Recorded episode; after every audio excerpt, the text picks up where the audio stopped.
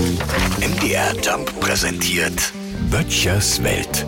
So, den ersten Arbeitstag im neuen Jahr haben wir also auch erfolgreich hinter uns gebracht. Für viele ist ja nicht der Umstand nervig, dass sie nach den Weihnachts- und Neujahrsferien jetzt wieder an die Werkbank müssen, sondern dass sie jedem ein gesundes neues Jahr wünschen müssen. Ja, man gilt sehr schnell als arrogant, unhöflich und ignorant, wenn man es hier und da vergisst. Das ist aber nicht nur im Kollegenkreis so, sondern bei uns hier draußen auf dem Lande, wo wirklich jeder jeden kennt, grenzt es fast schon an Gotteslästerung, wenn man es mal vergisst. Ja, ein jeder möchte von einem jeden die frohe Botschaft vernehmen, die da lautet, gesundes Neues. Und dann musst du dir merken, wem du schon alles begegnet bist, weil doppelt ist auch blöd.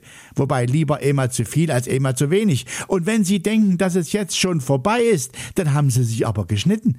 Nach dem Motto, jetzt ist 2023 schon ein bisschen rein, da muss ich doch jetzt nicht mehr wünschen, oder?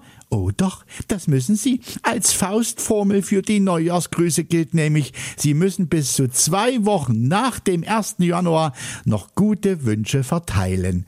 Danach dürfte auch der Letzte eingesehen haben, dass das mit dem frohen Jahr eh nicht mehr wird. Also gut, falls Sie gestern nicht eingeschaltet hatten, hier heute extra für Sie. Gesundes Neues. Böttchers Welt. MDR Jump macht einfach Spaß.